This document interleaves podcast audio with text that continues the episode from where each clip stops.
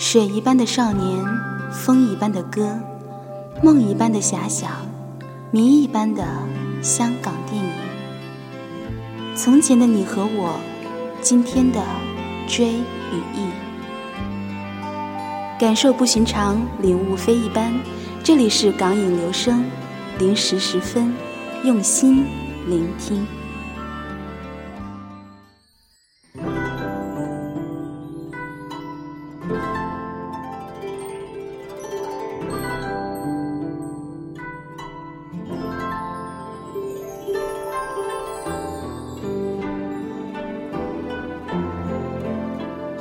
没事的时候，常常在想，喜爱欣赏一个上世纪的当红影星，是不是真的很跟不上时代的潮流？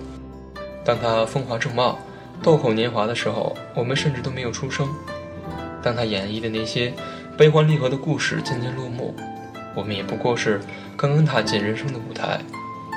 而当我们疯魔了一般坐在电脑前，一遍遍地重温这些昔日经典的时候，一直钟爱的那个他，似乎早已经被人遗忘在了角落中，但却又好似从未离开过。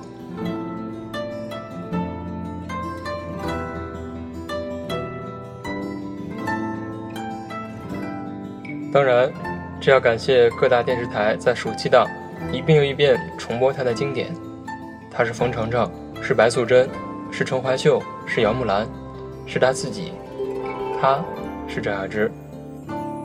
您正在收听的是《甘言留声》，我是子明。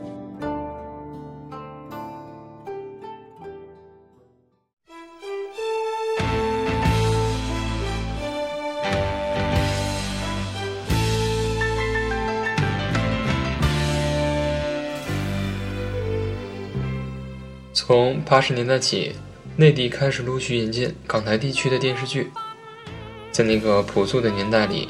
她的妆容也是清淡的，二十几岁的年纪已经出落的惊为天人，素雅的旗袍，温婉的洋装，却是衬她的婀娜娉婷。倔强的眼神，微蹙的眉头，在与许文强擦身而过的一瞬，便轻易地占了人家的心，也让无数人记住了这个绝美无双的女子。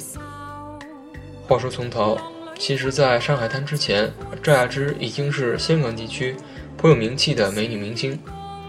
一九七三年，还是空姐的赵雅芝，在妈妈的支持下，参加了当年的香港小姐选美比赛，凭借第四名的成绩，顺理成章地成为了 TVB 的一员。那时的她出演了自己的第一个节目《心大心细》，并且还兼顾幕后做节目主导。之后因为幕前幕后双线发展太辛苦，赵雅芝这才专心的幕前做艺员。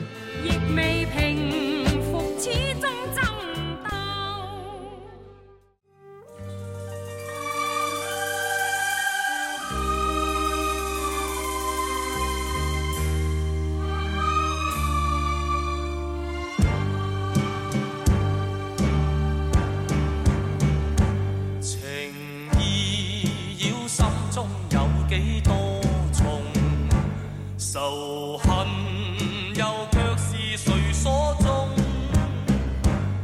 一九七八年，TVB 开拍金庸名著《倚天屠龙记》，导演一眼就相中了赵雅芝清丽脱俗的外形和演技，点名要她出演周芷若一角。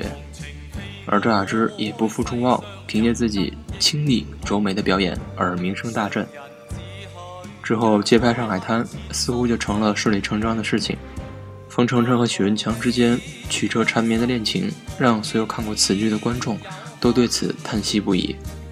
剧集一经播出，赵雅芝便迅速走红，一跃成为无线四大花旦之一。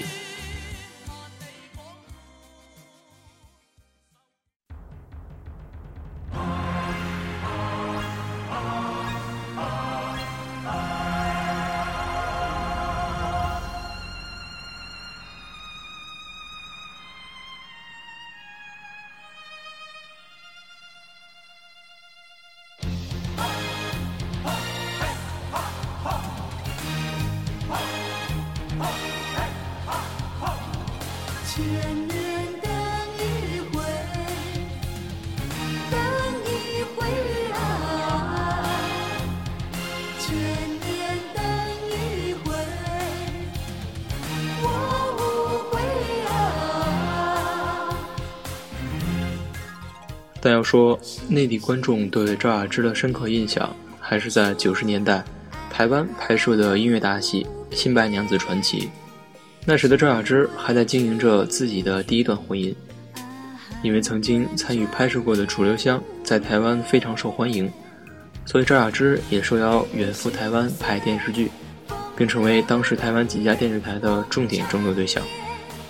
从《清华烟云》《芙蓉镇》《戏说乾隆》中走出来的赵雅芝，让她在台湾的呼声居高不下，成功在台湾建立起自己事业的第二春。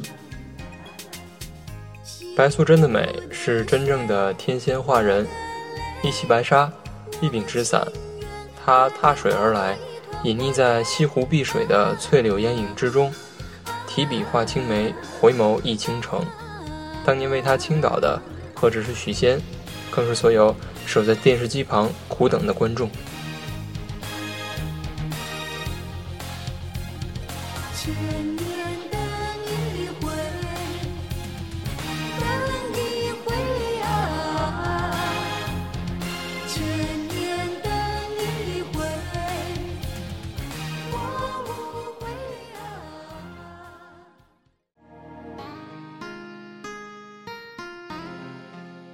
记得以前上学时，声乐老师曾经点评过，说邓丽君的歌喉其实并不出彩，只是她胜在感情丰富，唱起歌来总能唱到人的心里去。同样的，有人说过赵雅芝的演技平平，高兴就是抿嘴一笑，生气了就是摇头叹气。就算她的美，也并没有美到不可方物。但无论反面的言论多恶劣，观众的心中却只有她一个。赵雅芝的美，并不仅仅是浮于表面的艳丽，而是一种低调的坦白。她的美是真实的，毫无造作，让人无法模仿，无法占有。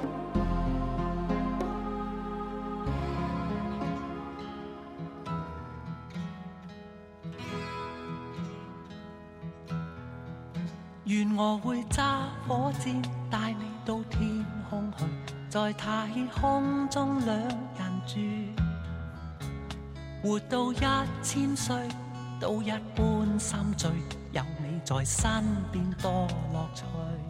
近些年，赵雅芝又一次回到大众的视野，却鲜少有作品问世。新闻报道大多是代言和慈善活动的站台和走秀，媒体的焦点也从她昔日的作品转移到她的不老容颜。每次采访，总要被问及驻颜秘术之类的问题。现在的赵雅芝已经完全把演戏当作兴趣。对他而言，最重要的就是家庭，体贴的老公和三个高大帅气的儿子，是他最大的财富和骄傲。安心享受生活的他，平日里除了照顾家庭、做做家务，也打理着自己的时装生意。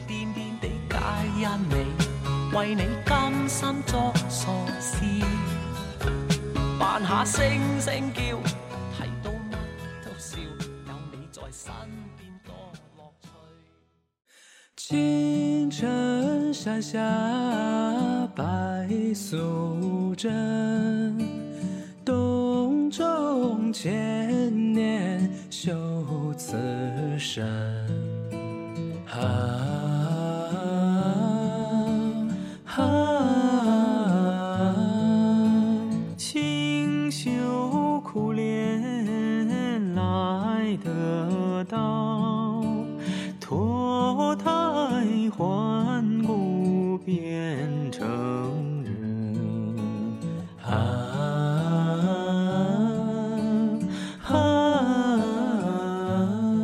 搜狐女人曾经做过一个节目，其中一期就提到赵雅芝。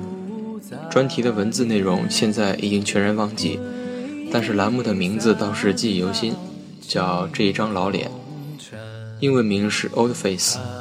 说实话，真是挺让人无语的名字。但细细想来，这也不算是贬义。配上芝姐巧笑倩兮、眉目盼兮的丽影，倒成了十足的赞美与表扬了。也难怪在栏目的导语中，编辑要将“老脸”二字用双引号来表达。无论是吐槽还是煽情，都不是为了纪念那个青春时光里陪我们一起走过的他。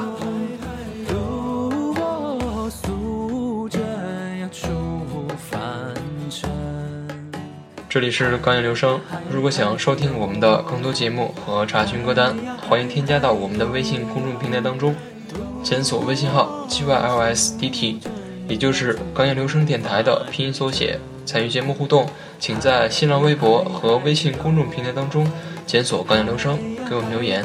我们下期再见。读一读我素贞呀出凡尘。